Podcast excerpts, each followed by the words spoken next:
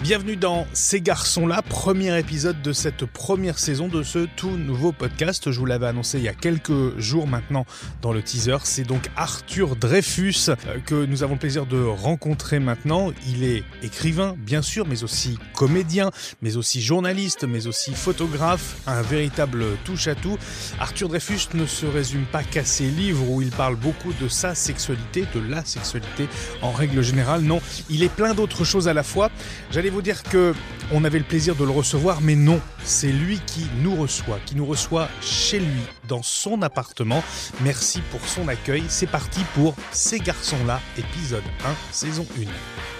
Bonjour Arthur Dreyfus. Euh, bonjour Nicolas.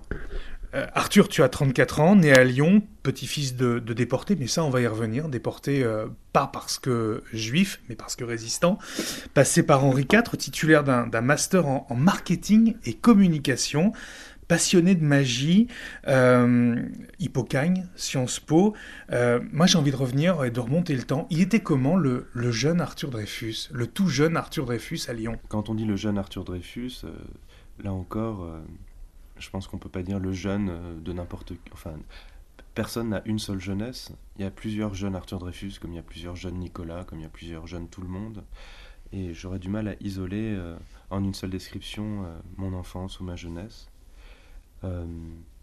Et je je sais pas trop quoi en dire. En tout cas l'enfance l'enfance était une enfance familiale à Lyon c'était, euh, en fait, je peux dire rétrospectivement, en, ce moment, je suis en train de lire le, livre Mars de Fritz Zorn, qui est un très beau, très très très beau livre, et il part de ce principe. Il se dit, j'ai l'impression d'avoir une enfance très heureuse. Et en fait, elle ne devait pas être si heureuse que ça, parce qu'aujourd'hui, je me sens euh, complètement déprimé, euh, névrosé, triste, alors que j'ai tout pour être heureux. Je ne peux pas répéter les mots de Fritz Zorn, mais en tout cas, ce que je veux dire, c'est que de l'extérieur, j'ai longtemps eu le sentiment d'avoir eu une enfance très heureuse. Et avec le recul, je me dis qu'il y avait peut-être des zones d'ombre que je ne percevais pas. On va revenir sur euh, une passion euh, de jeunesse, alors je mets encore ce terme entre guillemets pour le coup maintenant, qui a été et qui est peut-être encore la, magie. Moi, j'ai envie de savoir, Arthur, qu'est-ce qui te fascinait dans la magie, justement? J'ai un peu euh, trouvé une sorte d'explication parfaite à mon goût pour la magie à l'adolescence. je sentais que j'allais devenir homosexuel, j'arrivais pas à mettre les mots dessus. Et puis tout à coup, je me suis passionné pour l'illusion. Je me suis passionné pour l'illusion. Et puis, mes parents me demandaient de leur présenter des illusions. Donc, ce que, j'en ai tiré comme comme explication, c'est que euh, on, me, on me remerciait pour mes mensonges quand je faisais de la magie. Et peut-être que ça prenait la place d'un autre euh, mensonge qui n'était pas dit. Mais récemment, je me suis euh, dit autre chose. En fait, quand j'avais 17-18 ans, je rêvais de devenir comédien. Et quand je suis monté à Paris, c'était pas pour faire des études de lettres ou quoi que ce soit. Je me suis arrangé pour être pris en prépa dans un internat parisien afin de pouvoir quitter Lyon et de démarrer une nouvelle vie. quoi. J'identifiais vraiment Paris à la ville de la liberté et à la ville de l'amour, après les remous de l'adolescence. Mais en fait, je me suis rendu compte euh, euh, très rapidement euh, que j'étais mauvais comédien, en tout cas à cette époque-là. On me faisait jouer pour des castings des rôles où je devais, pour des auditions, des rôles de euh, de jeunes empotés euh, qui fumaient des joints, qui désobéissaient à ses parents avec les cheveux ébouriffés, parce que c'était peut-être à ça que je ressemblais, mais j'arrivais pas à croire que ça c'était moi, j'avais aucun goût pour, euh, pour réciter ces, ces, phrases, ces répliques qui n'étaient pas les miennes. Et je, je me suis souvent dit que c'est parce que j'arrivais pas à jouer la comédie que je m'étais tourné vers l'écriture, parce que j'avais eu besoin de choisir mes propres mots et de pas réciter les mots des autres. Mais récemment, j'ai pensé que peut-être que je, que je ne pouvais pas jouer la comédie parce que je l'avais trop joué pendant l'adolescence, que je m'étais d'abord trop menti à moi-même sur mon désir, qu'ensuite j'avais trop essayé de mentir à mon entourage, que j'avais euh, tellement été conduit à interpréter la partition d'un autre euh, que je ne supportais plus de le faire euh, sous forme de théâtre ou de cinéma c'était devenu insupportable pour moi de ne pas dire qui j'étais et de ne pas aller vers ma vérité. Arthur, tout ça, ça ne nous dit pas pourquoi avoir abandonné la magie?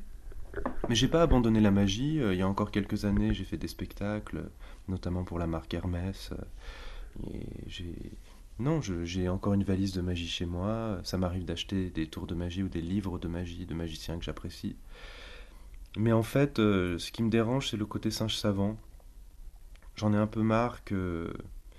En fait, je me, méfie beaucoup de ma propension à séduire. Euh, j'aimerais. Euh, on parlait tout à l'heure des quand, quand tu es arrivé des chiens et des chats. Hmm. J'aimerais parfois être un peu plus chat. J'aimerais réussir à me faire désirer, à être un peu moins, euh, un peu moins dans la sollicitation d'affection ou d'admiration et simplement être. Et j'ai l'impression que le chien, euh, le chien, il vient toujours demander de l'affection, euh, demander des caresses, faire des tours sur lui-même pour qu'on l'applaudisse. donc j'aimerais être un peu plus chat. Et la magie, c'est un peu plus mon côté chien. Je m'attendais à ce que tu me dises, la magie, c'était aussi de la poésie. Et à aucun moment, tu l'as considéré comme ça Mais pour moi, la poésie fait partie de la vie, et la vie n'est que poésie euh, si on le veut bien. En tout cas, euh, elle est prosaïque parfois, euh, selon les, les parcours de vie qu'on a, parfois elle ne peut pas être poétique, bien sûr. Mais le regard poétique sur les choses, j'essaye de l'avoir bien au-delà de la magie. Tout est poésie alors, Arthur?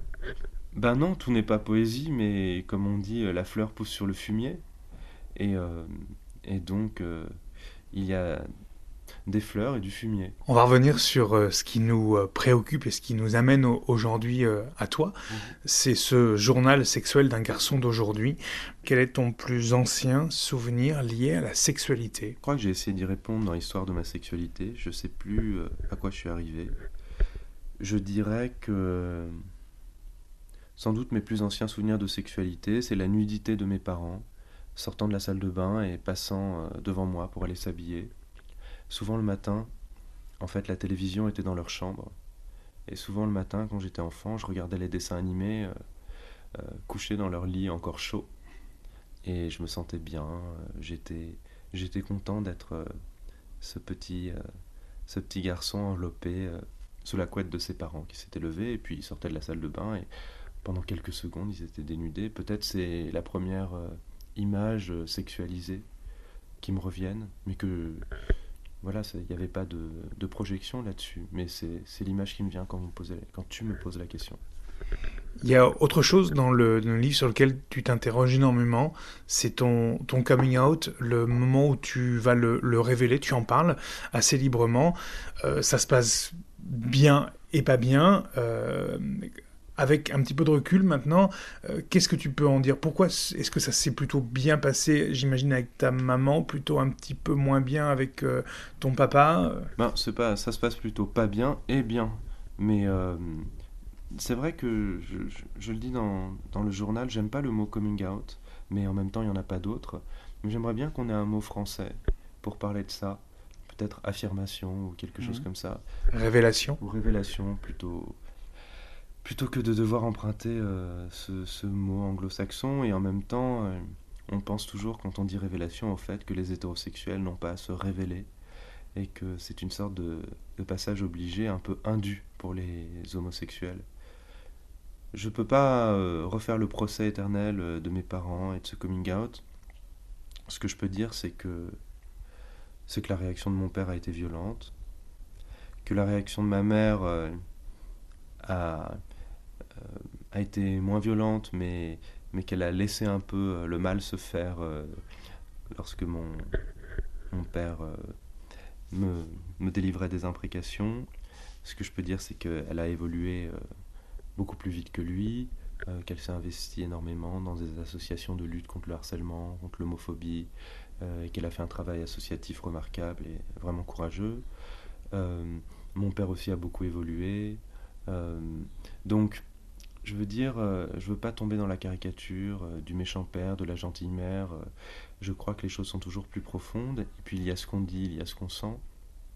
Et je crois aussi que le coming out n'est que la partie émergée d'un bloc de glace. Et que dessous, il y a beaucoup d'autres choses qui ne sont pas formulées, pas transformées en mots, et qui sont finalement plus révélatrices. Tu es un vrai touche à tout, Arthur. Ça, ça m'a toujours fasciné, les gens comme, comme toi. la radio, Mhm. le théâtre, euh, réalisateur, journaliste et également, la photo. Je l'ai découvert assez euh, récemment. Euh, moi j'ai une question, qu'est-ce qui derrière tout ça, qu'est-ce qui avec tout ça te rend vraiment heureux? En ce qui concerne le journalisme, j'aime le journalisme, mais je l'ai surtout fait pour gagner ma croûte. La radio c'était un vrai plaisir, mais finalement je suis content d'avoir été viré de France Inter. Parce que je pense qu'on ne peut pas parler tous les jours à la radio et écrire des livres euh, intimes. Il faut choisir entre disperser sa parole ou condenser sa parole. Donc euh, finalement, à toute chose, malheur est bon. Pour le dire autrement, j'ai le... Je pense que ça, ça concerne tout le monde. Tout ce qu'on a fait dans le passé n'existe plus vraiment. On a l'impression que ce qui a été fait, comme les efforts ont été déjà dépensés, il y a quelque chose de rétrospectivement facile. Et euh, j'ai toujours l'impression que l'épreuve est devant moi et pas derrière moi. Donc je me je marque-boute pas du tout sur ce que j'ai fait. Et j'ai pas l'impression que ce soit fascinant ou quoi que ce soit puisque c'est déjà euh, enterré dans le passé. Donc, euh, donc ma, vraie question, c'est pas de me dire ah j'ai fait plein de choses avant, c'est de me dire est-ce que je vais réussir à faire même une seule chose demain? Et j'en suis jamais sûr. Mais parmi tout ce que tu as déjà fait, tu penses qu'il n'en reste plus rien? Si le, journalisme, ça, ça, Il y a des choses écrites. Oui, oui. Non, non, ce qui reste, c'est les livres et j'espère euh, quelques films que j'ai faits mais surtout les livres. Et la photographie Et la photographie aussi. Ce que j'aime bien dans la photographie, c'est que c'est très, euh, comment dire, euh, très, j'allais dire pointu, c'est pas le mot. C'est très marginal, très petit la photographie. Quelques personnes voient des images, mais on peut toujours se dire que dans 10 ans, 20 ans, 30 ans, une image ressortira quelque chose revivra, ressortira du temps et que cette image aura un sens. Le temps, est-ce que c'est une façon justement de, de, lutter contre le temps, d'écrire, de photographier, etc. C'est plutôt aussi une manière d'occuper le temps qui passe. Donc euh, plutôt que de lutter contre le temps qui passe, euh, d'oublier qu'il passe quand on est en train de, créer quelque chose. Ta maman est, ORL, elle est également pianiste de jazz, si je voilà, également auteur. J'ai l'impression que cette, cette boulimie de, choses, ou en tout cas cette lutte peut-être contre le temps qui passe, ou pour l'oubli du temps qui passe, c'est un peu de famille. Je dois vraiment, je pense, euh, ma vocation artistique euh, à l'esprit de ma mère. elle est elle-même très créative et elle m'a vraiment, euh, je pense, euh, euh, livré ce, goût de la poésie. en revanche, je dois à mon père la haine du temps mort, la peur du temps mort, l'obsession d'occuper le temps, l'obsession de faire des choses. Lui n'est pas un artiste, mais il fait mille choses à l'heure, il n'arrive pas à s'arrêter, et puis quand, quand il a terminé quelque chose, il y a déjà autre chose qui redémarre, donc euh, en ce sens, je suis vraiment le fruit de mes deux parents. On va revenir sur euh, euh, vos trois derniers livres, en tout cas ceux qui moi m'ont marqué. Ils sont consacrés à, à, ta sexualité. Et la question s'est beaucoup posée, mais est-ce qu'en la matière, Arthur, il faut tout écrire en matière de sexualité? C'est la question que moi je me suis posée en commençant ce, ce, journal. Je me suis dit, est-ce qu'il faut tout écrire? Oui, je pense qu'il faut tout écrire, mais pas qu'en de, en matière de sexualité. Je pense qu'il faut c'est même pas tout écrire, il faut tout dire quand on s'attaque à un sujet et, que et qu'on a un rapport artistique à ça. Alors, je suis pas contre la fiction, je suis pas contre la poésie, je suis pas contre les ellipses, mais je pense qu'il y a une plus-value à tout dire et que surtout euh, la littérature n'est pas supérieure à la vie, euh, qu'elle est d'une certaine manière euh, son égale et que si une chose existe dans la vie, dans le réel, comme on dit parfois, il n'y a aucune raison qu'elle ne puisse pas exister euh, dans un texte. Me vient une question euh, soudainement, mais il y a quelque chose qui est assez euh, présent, que l'on retrouve dans, dans, ce journal sexuel, c'est un sentiment de... parfois de honte. Parfois de honte. Euh, est-ce que c'est quelque chose euh, que, tu as ressenti euh, depuis ton enfance, quelque chose qui était là depuis cette affirmation, révélation, comme on en parlait il y a quelques minutes? Est-ce que c'est quelque chose qui est encore là? Est-ce qu'écrire, c'est pour conjurer ça? Déjà, en ce qui concerne le, sexe, je pense qu'il est indissociable le désir sexuel du continent de la honte, qu'elle soit consciente ou inconsciente, et a fortiori chez les homosexuels, mais pas uniquement. Bunuel dit le sexe sans péché, c'est comme un œuf sans sel. Euh, mais effectivement, pour revenir à mon enfance, j'ai grandi dans une famille de médecins euh, où le corps était très présent à travers la pratique médicale, à travers tout simplement le métier de mes parents. Et en même temps, c'était une famille où on parlait peu de sexualité. C'était pas une famille coincée, mais c'était une famille où tous les sujets sexuels étaient frappés d'une sorte de gêne, ou peut-être euh, pas de tabou protestant, mais, mais plutôt de. comme c'était vulgaire un peu de parler de tout ça. Et pourtant, ton papa est gynécologue, je crois Pourtant, il est gynécologue, oui. Mais euh, c'est peut-être aussi. c'est pas pourtant, et c'est peut-être car. Car, euh, voilà, plus on médicalise le le corps, le charnel, euh, plus peut-être on a du mal à, l'entrevoir d'une autre manière. Est-ce qu'ils avaient, euh, tes parents, cette conception très mécaniste du corps Non, non, pas du tout. Mes parents sont pas mécanistes. Et puis ils parlaient pas spécialement en fait de du travail. Du, oui, voilà, mais mais ça, en fait, les médecins ont un rapport au corps qui est un rapport de la euh, du contrôle un rapport scientifique qui est celui de la compréhension, du contrôle, de la gestion, de la domination du corps. Alors que la sexualité est sans doute le contraire de tout ça, c'est la perte, c'est l'égarement, c'est euh, le point d'interrogation, c'est la contingence du corps. Donc en ce sens, c'est presque l'opposé euh, du rapport euh, médical au corps. À quel moment, Arthur, tu décides d'entreprendre, d'écrire ce journal? 2304 pages, je crois. C'est un travail euh, titanesque. Euh, ça va être euh, sept années, je crois, de, ta vie. Cinq années, sept années de ta vie. À quel moment tu te dis, je dois fixer ça je dois l'écrire, sans savoir peut-être à l'époque que ça sera même publié. Vraiment, au début, je ne me dis pas que je dois l'écrire, je suis dans d'autres livres, et, et je sens monter en moi une forme de compulsion d'obsession de rencontre euh, qui va se développer. Et un matin, sans vraiment savoir pourquoi, je me dis tiens, parce que ce plan, comme on dit, ce plan Q que je viens de faire, je vais l'écrire. Je vais l'écrire très brièvement.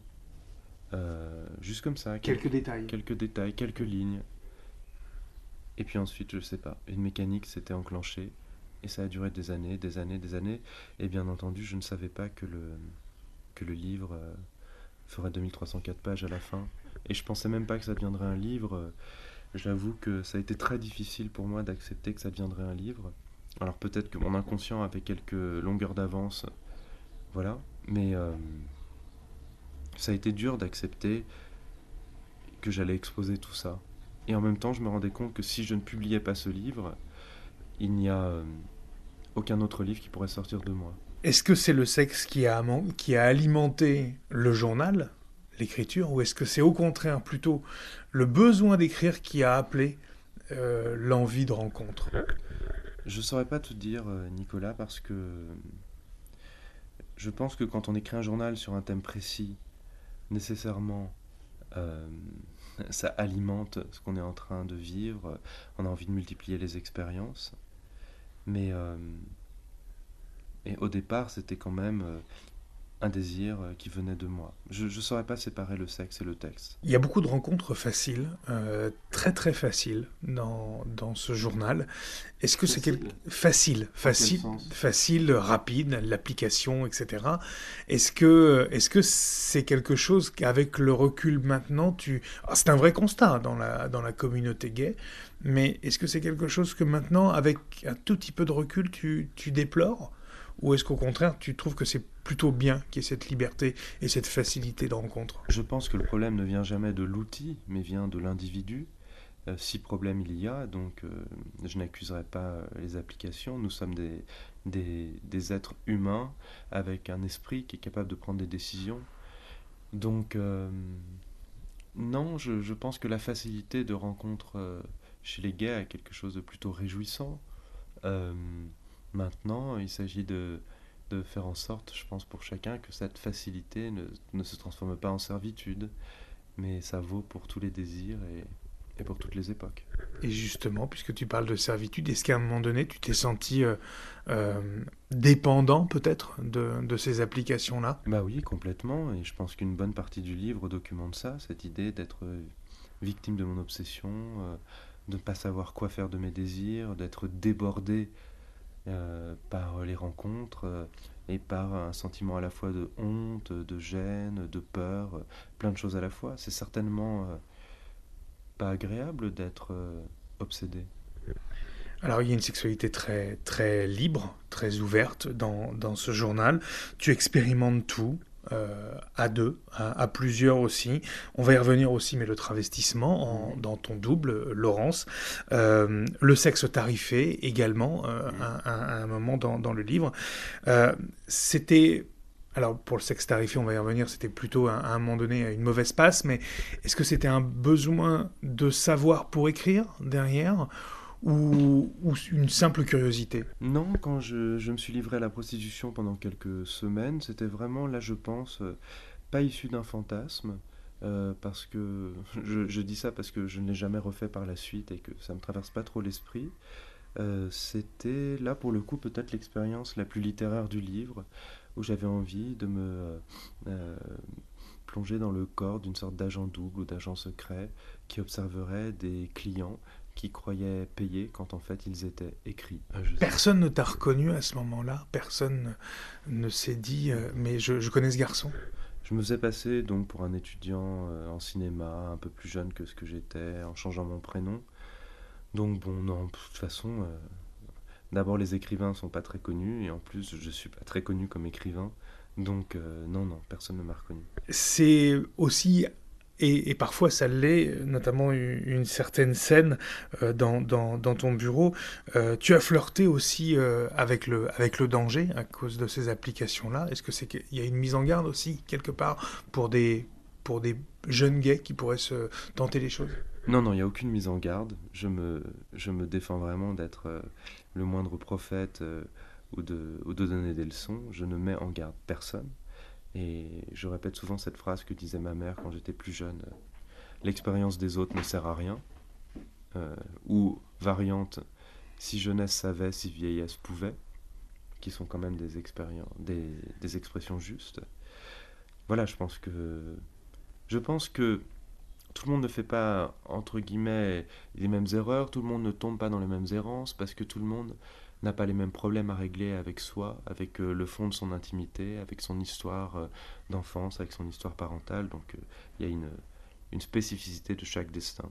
Maintenant, il y a chez beaucoup de gays, à certains moments de leur vie, un comportement compulsif, pourrait-on dire, qui les pousse à accumuler des rencontres sexuelles parfois peu épanouissantes et qui vont finalement provoquer plus d'inquiétude, plus de troubles, plus d'angoisse, plus de tristesse euh, qu'autre chose.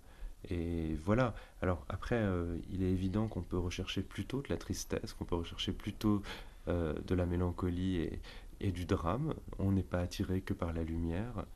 Mais quand la vie devient uniquement ombre, je pense que on peut se poser la question du sens des choses. Est-ce que tu as couché avec beaucoup de jeunes garçons et est-ce que alors c'est quelque chose que j'ai noté dans le dans le livre tu, tu es très attiré par des, des, garçons plus plus jeunes que toi euh, bien que tu ne sois pas vieux je le répète encore une fois Arthur est-ce que c'était une façon d'oublier ton ton âge ou de conserver peut-être la jeunesse ou une simple attirance? Bon moi euh, ma sexualité euh, disons la révélation de mon homosexualité c'est autour de 16 17 ans etc c'est sans doute un moment charnière de ma vie qui est resté douloureux, et peut-être qu'inconsciemment j'ai toujours besoin que les choses redémarrent ou de retrouver le grand amour de cette époque-là. Après, euh, il y a aussi beaucoup de garçons qui ont entre 20 et 35 ans dans le livre. Mais euh, c'est drôle la phrase des réserves pour plus tard. Quelqu'un m'a dit récemment que sa mère le couvrait de baisers quand il était petit. Et euh, elle lui disait c'est pour, faire des pour que tu fasses des réserves pour plus tard. je trouvais ça mignon. Maintenant, euh, je parle d'ombre, mais il y a aussi, euh, j'espère, euh, quelques rayons de soleil. Il y a aussi beaucoup de rencontres au-delà du danger ou de l'angoisse dans ce livre qui sont quand même épanouissantes, rigolotes, douces. Il y a beaucoup de choses très positives, en tout cas il y a beaucoup de tendresse aussi dans, dans, ce livre, mais ça on va y revenir. Une autre pratique aussi que tu as, que tu as expérimentée, euh, et, c'est marrant parce que dans certains certaines de tes interviews que tu as données dans certains grands médias, la pratique était assez peu, assez peu connue et même ça évoquait ça, des, difficultés de prononciation euh, de la chose. C'est le chemsex. Euh, c'est très pratiqué, on le sait, dans, le milieu gay. Est-ce que pour toi, euh, c'est une limite maintenant? Et, selon toi, qu'est-ce qu'on va chercher ou qu'est-ce que tu as voulu aller chercher dans cette expérience-là. Le chemsex produit quelque chose euh, qui, qui s'explique, je pense. Je vais reprendre. Le chemsex, c'est quelques drogues qui sont consommées dans des soirées, souvent à plusieurs, euh, par des gays, euh, qui a priori n'ont pas l'air très dangereuses comme ça, mais peuvent le devenir très rapidement parce que euh, quand on ne fait plus que ça. C'est la vie qui est engouffrée dans un seul aspect des choses, sans parler des éventuels dangers euh, chimiques. Mais euh, ça produit, ça offre quelque chose, le chemsex. C'est l'illusion d'une communauté généreuse, douce, pleine d'amour et d'entraide, et entièrement tournée vers la fierté, le rire, l'amicalité, quelque chose qui est le contraire de l'expérience homosexuelle dans la société euh, hétéronormée contemporaine. Euh, évidemment, je ne dis pas que, que la société est fondamentalement homophobe, même si je suis pas loin de le penser, mais les lois ont beaucoup changé, et puis je suis entouré euh, d'hétérosexuels qui n'ont rien d'homophobe. Mais voilà, il y a toujours une sorte d'intériorisation, d'une forme de rejet, d'intériorisation, d'une forme de, honte, de gêne, euh, d'anormalité qui est immédiatement dissoute à partir du moment où ces produits commencent à, faire effet. Voilà, je pense que c'est, elle se situe sans doute euh, là, la clé du chemsex. Tu viens de dire que la société était, avait évolué, tu parles de nouvelles lois, euh, tu parles d'une société très hétéronormée. Tu as 34 ans, j'en ai un tout petit peu plus que toi. Euh, pourtant, on a connu, euh, toi et moi, les années 80, surtout 90. Euh, moi, pas connu les années 80. Je suis né en 86, donc euh, j'avais 4 ans en 90. J'avais pas eu le temps de penser aussi là encore. Alors, tu as connu les années 90, tu as connu aussi euh, les lieux de rencontre et les rencontres avant les applications, euh, euh, les, premiers sites de rencontres, mais tu as connu les lieux gays, parce qu'on sortait beaucoup aussi. Est-ce que tu penses que la communauté gay est meilleure maintenant, mieux maintenant, ou au contraire justement qu'elle a, a perdu de quelque chose? Je ne parlerai pas de mieux ou de moins bien. Je, je, pense que voilà, c'est plus facile d'être un jeune homosexuel aujourd'hui qu'il y a 20 ans. Donc ça, c'est une avancée. Maintenant, ça dépend aussi de chaque famille. Euh, on ne peut pas parler généralement. Euh, ce qu'il y a, c'est qu'il y avait peut-être euh, à l'époque des lieux de rencontre et, et, de la drague dans la rue, dans les parcs, quelque chose, pour revenir à un mot qu'on a employé, qui était sans doute plus poétique, que euh, les dialogues par pixels hmm. et par messagerie euh, interposée. Je voudrais qu'on revienne sur quelque chose euh, qui est assez peu abordé, parce que assez peu présent d'ailleurs dans ce journal sexuel, mais c'est c'est la religion. Il y a quelque chose que j'ai lu de toi et que beaucoup ont lu d'ailleurs, puisque le message a été euh, euh, reposté sur Facebook euh, plus de 29 000 fois, des, des, des, likes, comme on dit, extrêmement nombreux. C'était un 19 février 2019, lors de la profanation de 80 tombes d'un cimetière juif dans le, dans le Bas-Rhin. un poème, qui est d'ailleurs, je crois, étudié dans certaines écoles maintenant, couché en quelques minutes j'imagine que cette, réaction et ce poème, tout ça, c'est épidermique, Arthur. Oui, c'est vrai que face à certaines émotions, la, seule euh, réponse que j'arrive à avoir parfois, c'est d'écrire un poème. C'est très dur, je trouve, euh, de, trouver le bon ton pour un poème, parce que euh, un poème, je crois que ça se décide pas. On peut pas se forcer à écrire un poème. C'est tellement facile d'écrire un poème, tout le monde peut écrire quelques petits mots sur un papier. Oui, petits mots, mais, un poème après. Non, mais tout peut être poème. Mais donc, moi, je me méfie beaucoup de ma propension à écrire des poèmes parce qu'en général, quand je me dis je vais écrire un poème, euh, ce n'est pas un poème. Euh, voilà, simplement, il y a certains poèmes qui, qui viennent du cœur et qui s'imposent d'eux-mêmes. Et, c'est voilà, peut-être que peut-être que j'écrirai que cinq poèmes dans ma vie. Je sais même pas si celui-là en fait partie, mais mais voilà, c'est une impulsion pour moi un poème. Il est magnifique. Il, tu l'as fait lire à ton grand-père, je crois, avant de le, de le poster, il me semble. Oui, je crois qu'il l'a lu. Oui, c'est sûr qu'il l'a lu. J'aurais qu'on revienne sur, euh, sur euh, ton rapport à la religion. Tu, dis, euh, tu as dit une fois, en tant qu'homme, je me méfie de la religion. Est-ce que ce rapport de méfiance, il est tout le temps là En tant qu'homosexuel, en tant qu'homo, pardon, je me méfie de la religion. Pourquoi? Mais non, parce que ça me semble évident. Enfin, prenons les trois monothéismes. Ça fait, bon, chacun à leur échelle, à peu quelques milliers d'années. Euh, qu'il voue hégémonie les homosexuels. Il n'y a pas de place pour les homosexuels au sein euh, euh, des principaux cultes religieux. Enfin, voilà, ça n'existe pas. Alors, au mieux, ça n'existe pas. Au pire, il faut les condamner, les brûler, les déchiqueter, les écarteler. Voilà, la religion, elle a été fondée enfin je pense, pour réguler socialement euh, euh, la fécondité, euh, la maternité, la paternité. la religion est inséparable dans son histoire au départ de, de la famille, en tout cas dans, dans, sa structure. Bon, alors évidemment, il y a des messages généreux, ouverts, positifs, si on lit les religions d'une certaine manière, qui concernent tous les hommes et toutes les femmes. Mais voilà, je pense que c'est naturel, quand on est queer, pour le dire au sens large, de se méfier euh, voilà, du dogme religieux. Alors évidemment, il y a des queers qui croient en Dieu, euh, qui sont, enfin, qui sont religieux eux-mêmes sans doute, oui aussi. Mais euh, ça n'empêche que, voilà, moi ça me semble tout à fait logique et évident de me méfier de la religion en tant qu'homosexuel, puisque, excepté depuis 20 ou 30 ans, voilà, elle, elle, elle m'en a voulu. Mais est-ce qu'elle ne peut pas évoluer? Est-ce qu'elle ne doit pas évoluer, Arthur, la, religion, les religions en règle générale? Non, mais bien sûr qu'elles doivent évoluer.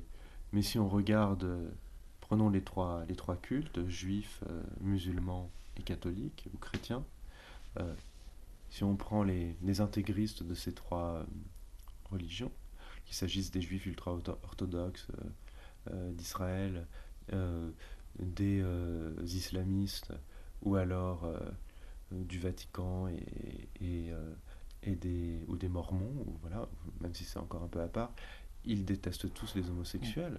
Donc dans toute expression euh, intense de la religion au plus haut niveau de ce que peut être la religion, il y a une, un rejet, une haine encore aujourd'hui des homosexuels.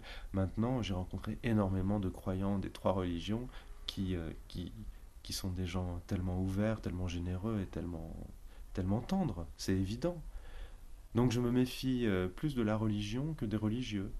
Ou en tout cas, euh, voilà. Pour le dire autrement, moi ce que je trouve euh, intéressant dans les religions, ce n'est pas la liturgie, c'est-à-dire l'ensemble des règles qui fondent les, les cultes, mais c'est la foi. Et je pense que la foi, c'est vraiment ce qu'il y a à garder de l'aventure religieuse, cette transcendance. Un journaliste, un jour, Arthur, a, a écrit Le vrai tabou d'Arthur Dreyfus, c'est la judéité. Est-ce que c'est vrai? Ben non, parce que moi je me sens très laïque. Après, euh, tu as ouvert l'émission en parlant du fait que j'étais un petit-fils de déporté. Il y a peut-être une forme de religion là-dedans, c'est presque une religion historique.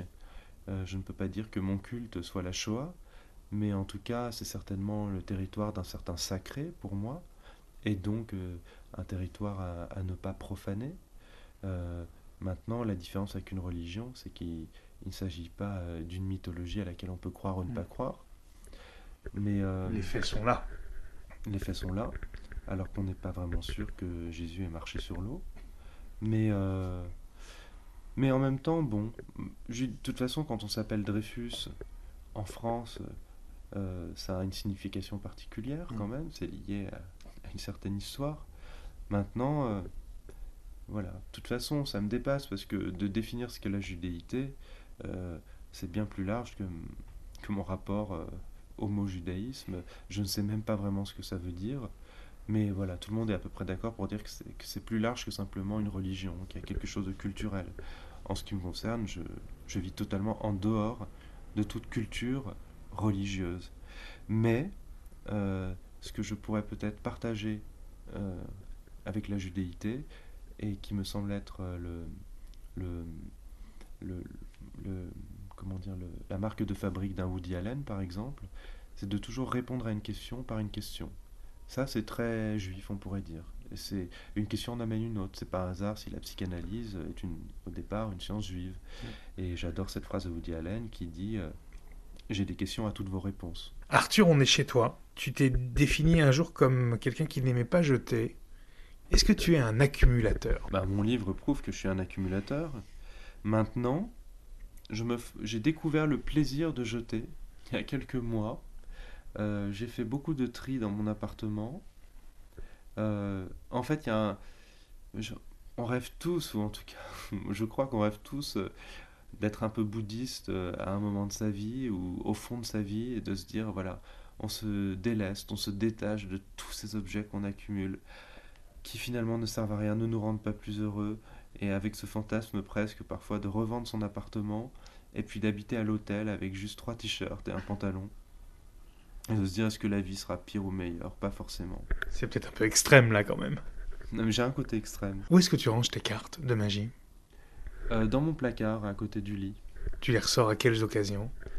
En ce moment je les ressors pas trop, mais ce que j'aime dans les cartes, et c'est vraiment l'accessoire que je préfère dans la magie, c'est qu'on peut vraiment les comparer euh, à un clavier de piano. Euh, pour travailler les cartes, par exemple faire des donnes en second, donc c'est... Une donne en second, c'est donner l'impression euh, au spectateur qu'on distribue les cartes, et en fait, on distribue toujours la seconde carte du dessus du jeu. D'accord. c'est-à-dire qu'il faut légèrement décaler la carte du dessus avec son pouce et venir chercher la carte qui est juste en dessous, et ainsi de suite. C'est un mouvement qui est très difficile et qui se travaille vraiment comme des gammes.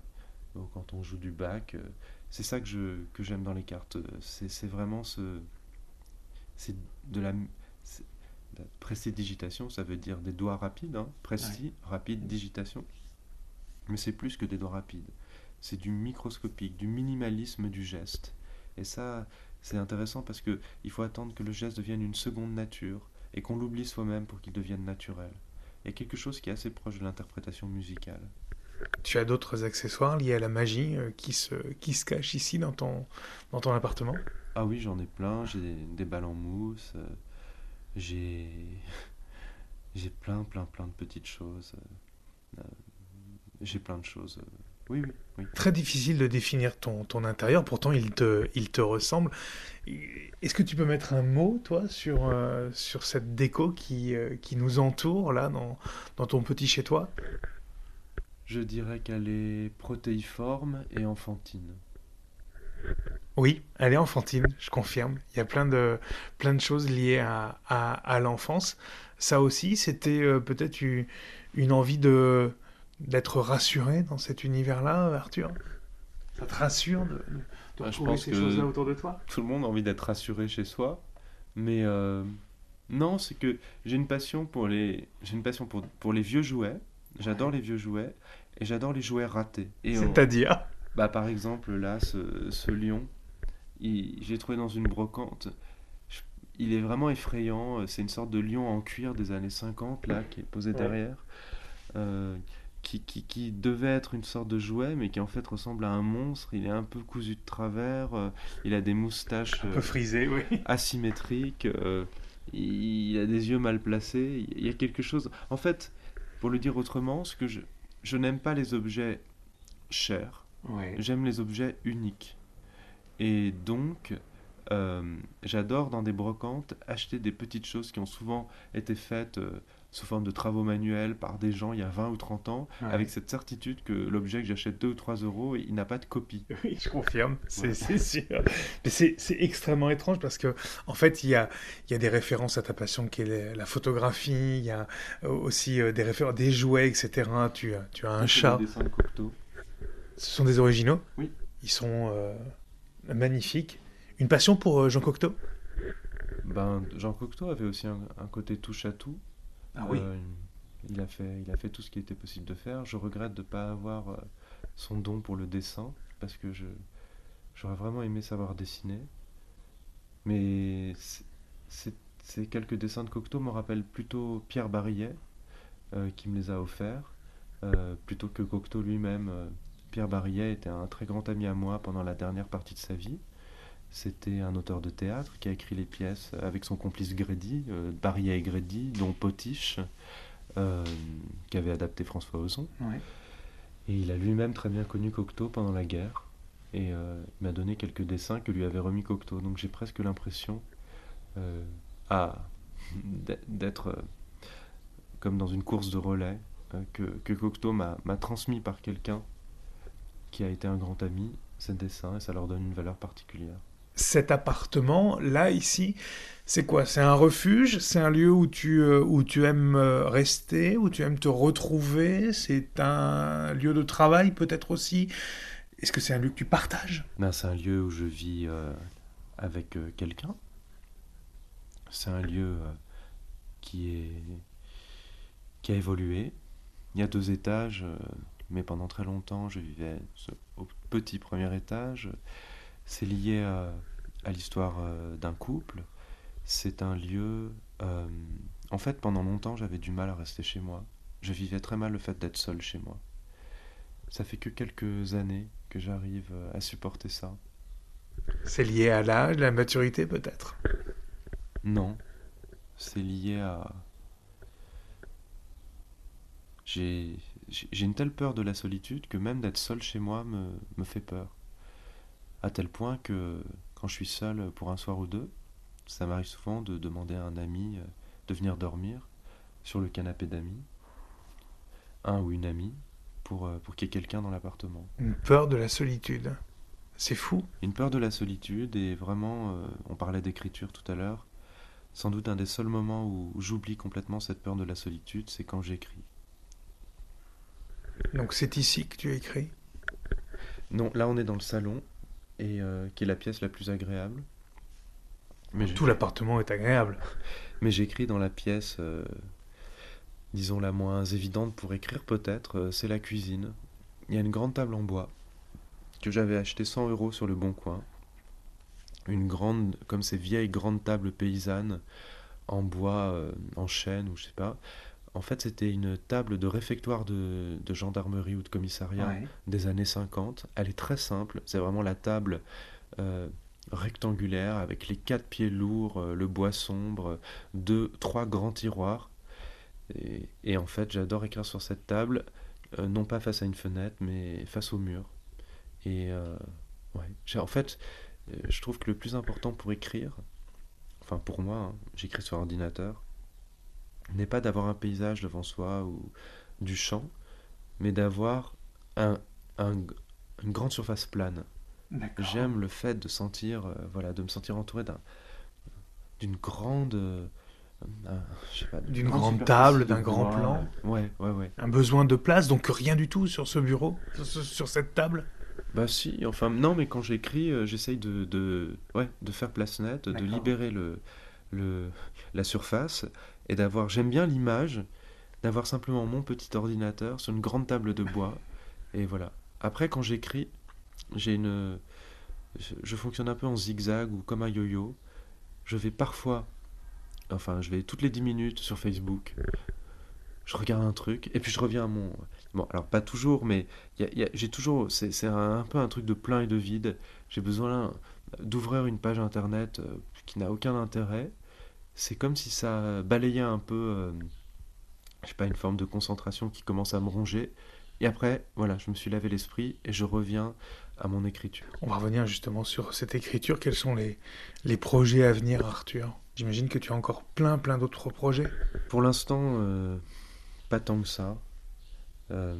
Tu as peut-être des envies Non, j'ai pas d'envie. Enfin, ça marche jamais sous forme d'envie, je trouve, les livres. Ça, ça marche sous forme de d'incitation, d'évidence. Euh.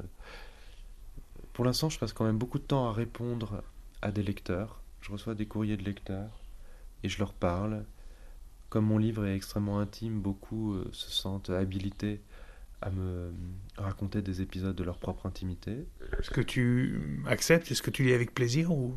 Bah oui, ce que j'accueille avec, avec émotion. Enfin, voilà. Donc, euh, euh, il y a, je reçois des courriers écrits, mais euh, la plupart des gens maintenant écrivent sur Instagram. donc ça, me prend quand même du temps.